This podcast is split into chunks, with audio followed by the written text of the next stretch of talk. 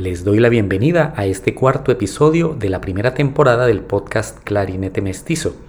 Hoy tenemos un invitado muy especial que es el compositor colombiano Jorge Hoyos Rentería. Les habla Javier Vinasco y espero que lo disfruten mucho.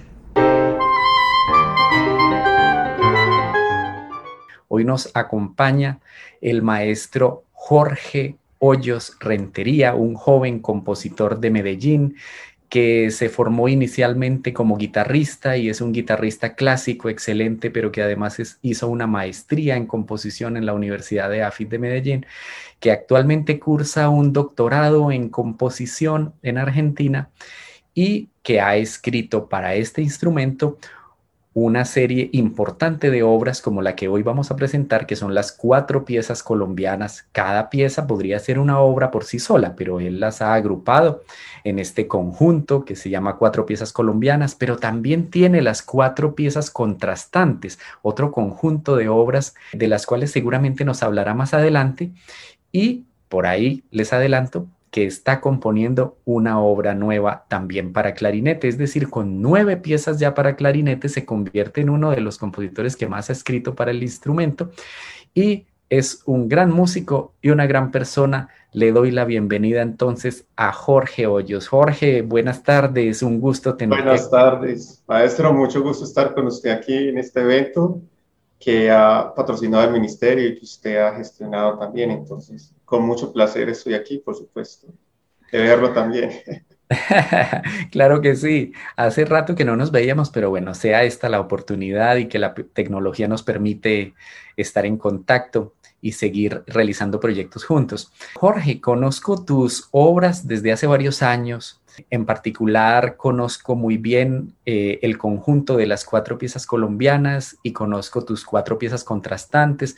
Tuve el gusto de grabarlas en una linda producción discográfica que está circulando por ahí en Spotify, dice Apple Music, en un, en un álbum que se llama Sortilegios, al lado de otros tres compositores excelentes jóvenes también que conocí aquí en Medellín.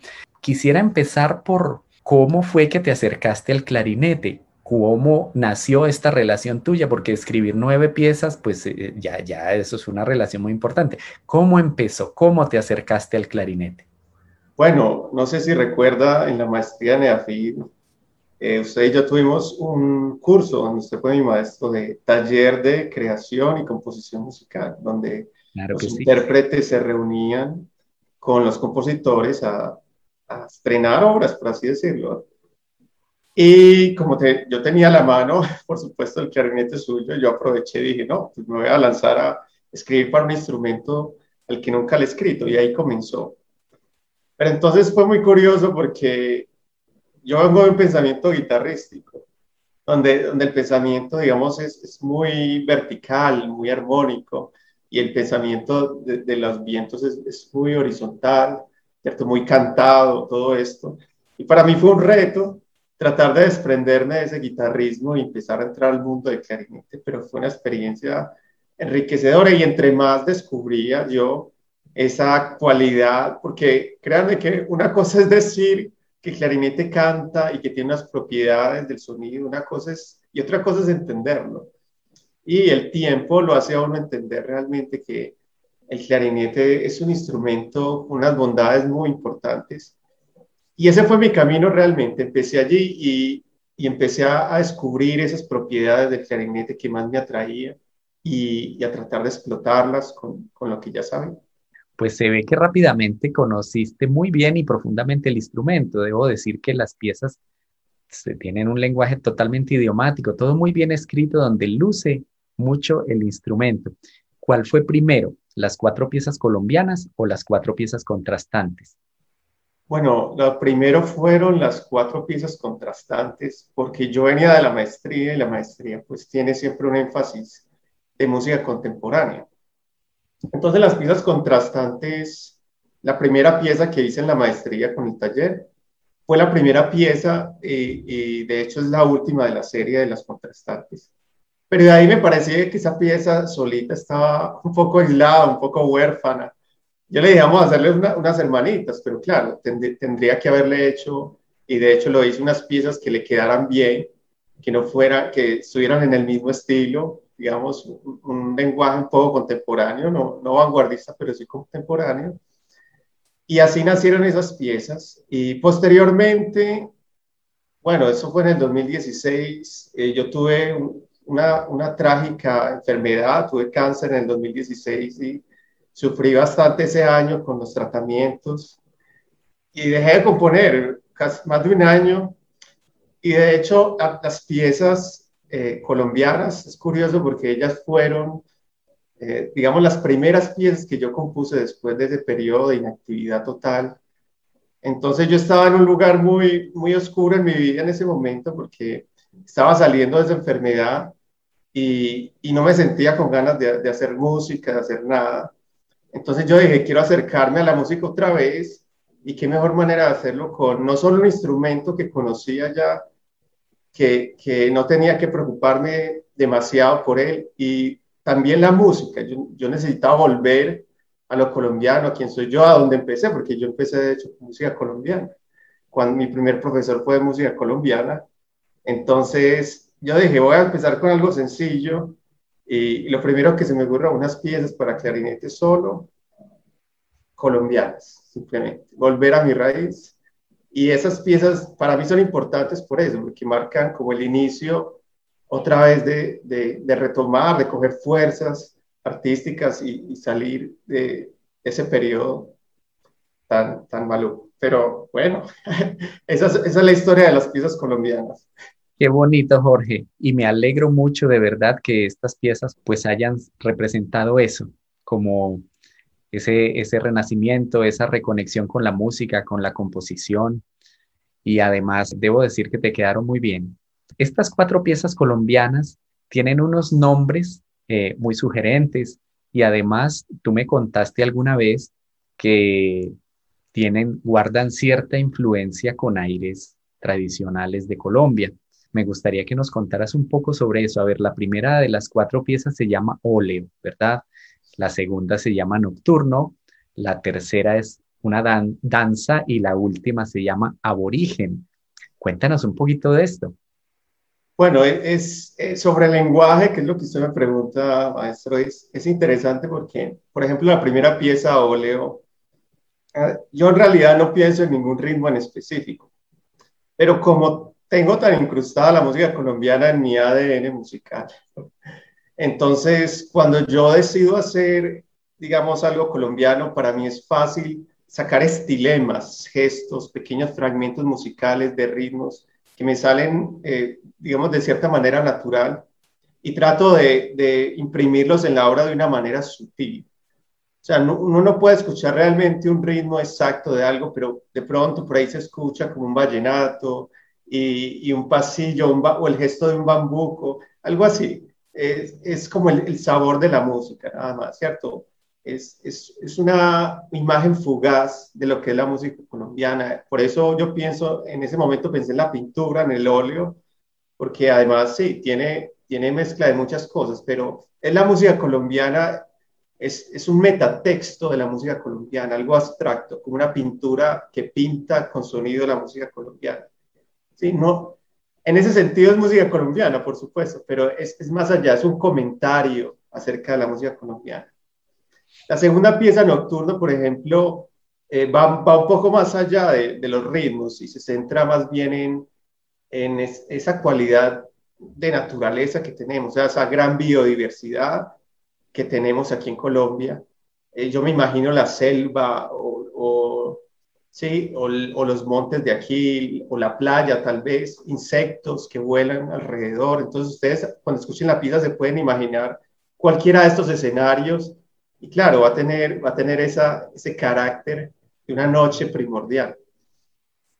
Luego tiene, viene la pieza origen y la pieza origen, como usted lo dijo, sí, en esa pieza sí, si hay un poco más de música popular, se, se puede escuchar por ahí una cumbia, algo de la costa, entonces ahí es que se reluce realmente lo que usted mencionaba ahora de la música mestiza, ¿sí? de que somos un país muy mestizo. Ahí yo traté de plasmar eso. Ese, esa palabra origen realmente hace referencia a eso, a lo mestizo que somos. ¿sí? O sea, somos una mezcla de, de lo indio, de lo afro, de lo español, ¿sí? de, lo, de lo occidental.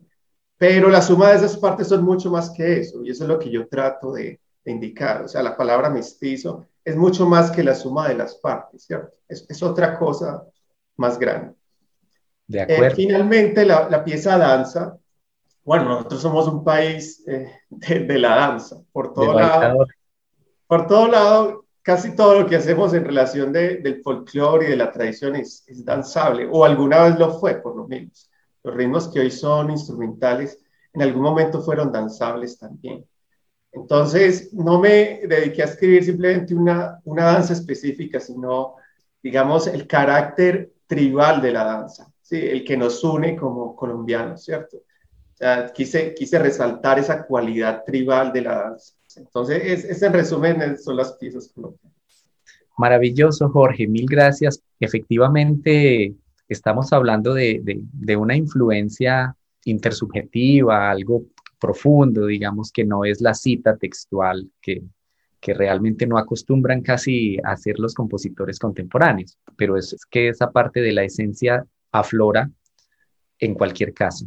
Insertar este tipo de, referencias a, las tradiciones, digamos, se debe hacer además con mucha sutileza y con elegancia, al igual que pasa con, con las técnicas extendidas, por ejemplo, en los instrumentos, estos sonidos que son fruto de la exploración de, que se viene dando desde los años 60, 70, 80 y que inicialmente se consideraban como ruidos, pero que ahorita están muy integrados al, al lenguaje de cada instrumento.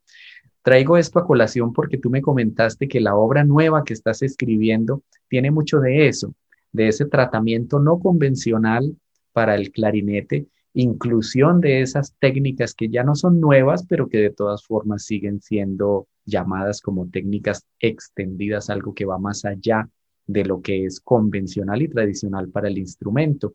¿Qué nos cuentas de este nuevo proyecto? A mí me parece muy interesante y, te agradezco además que me hayas tenido en cuenta como para participar un poquito de manera colateral en ese proceso creativo. ¿Qué es lo que viene de Jorge Hoyos ahorita para clarinete? Bueno, gracias por mencionar la obra que estoy componiendo. Es una obra para guitarra y clarinete. Sí, es cierto, esta obra nace de las técnicas, técnicas extendidas y yo hasta ahora en mi carrera compositiva, digamos, las había usado esporádicamente casi como de un, de uso ornamental.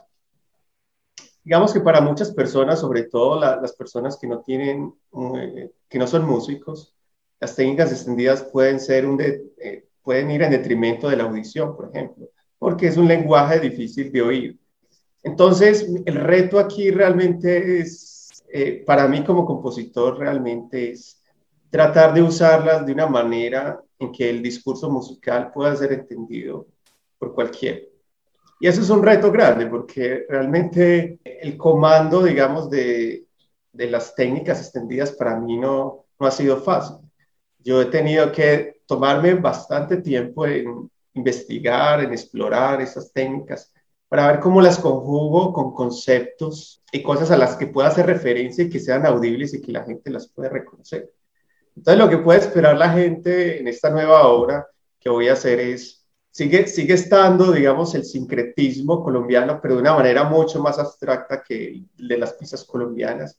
Sin embargo, no quiero revelar todavía, pero el título, eh, los títulos para mí son muy importantes, digamos, porque revelan, es una brevaca de lo que se viene. Yo diría que con el título uno tiene que también hacer música, tiene que conjugar el título, todo lo que está en la partitura tiene que conjugarse, tiene que trabajar como una unidad. Entonces, para mí el título va a ser un indicativo, le va a decir al oyente de qué se va a tratar la obra y mi objetivo con esta obra es que el oyente realmente oiga eso que yo le estoy sugiriendo. Pues muy bien, Jorge, estaremos atentísimos a esta nueva obra que viene a ser la, la pieza número 9 para clarinete en Colombia. Y aquí entonces hago el llamado que yo reitero cada semana, que hago a los clarinetistas, conozcan la música de su país, conozcan la música de sus compositores y de su tiempo. Creo que eso es algo que los va a enriquecer seguramente. Bueno, la guitarra es el instrumento, digamos, base mío, o sea, es como el instrumento que es mi casa, mi hogar, por así decirlo. Sin embargo, cuando uno se embarca en el mundo de la composición, uno se ve obligado por la naturaleza de la composición a alejarse de su instrumento. Y yo he adoptado el clarinete como si fuera mi segundo hogar, por así decirlo. Entonces, sí, eh, el clarinete para mí fue también una puerta de salida hacia, hacia otros instrumentos. A mí me pasa algo que cuando compongo a veces me, me paralizo cuando tengo una idea muy buena y no sé por qué me pasa. O sea, se me ocurre algo muy bueno y, y eso me, me, me, paraliza por un momento. O sea, yo me tengo que parar de la silla porque algo, o sea, me sube la sangre a la cabeza, algo me pasa y, y tengo que parar para volver a enfrentarla. Entonces, para mí eso es divertido porque, porque es una señal biológica de que estoy haciendo las cosas bien, ¿cierto? De que por lo menos para mí es, es, es agradable lo que hago, es bello. Entonces, es muy probable que para otros también lo sea. Bueno, yo he compuesto para, no para todos los instrumentos, por supuesto, pero he compuesto para piano, he compuesto para percusión, he compuesto para diferentes formatos, grupos instrumentales, digamos, incluyendo orquesta y banda, eso es gran formato, pero he compuesto también para, digamos, grupos más pequeños, por ejemplo, ensamble de percusión, eh, trío de chelos, trío de trombones, piano trío, sí, ese, tipo de agrupaciones. Entonces es, es variado el repertorio, sin embargo yo tengo un especial gusto por la música solista, sea cual sea el instrumento, porque me parece cuando el solista se enfrenta a una obra sola y a un público solo, es una experiencia muy diferente a la que se enfrenta con el grupo. Yo la he experimentado. Entonces, uno tiene que tener eso en cuenta cuando hace la música para, para solista. Y para mí, no solo es un reto, porque a veces cuando uno hace también música para solista, digamos, el otro problema es que tiene que decir algo lo suficientemente relevante para que esa sola persona logre sostener un concierto o una obra, ¿cierto? Y eso es un reto grande. Y digamos que yo he descubierto tanto ahí, digamos que uno cuando hace música para solista bien hecha, digamos que descubre los fundamentos de la composición.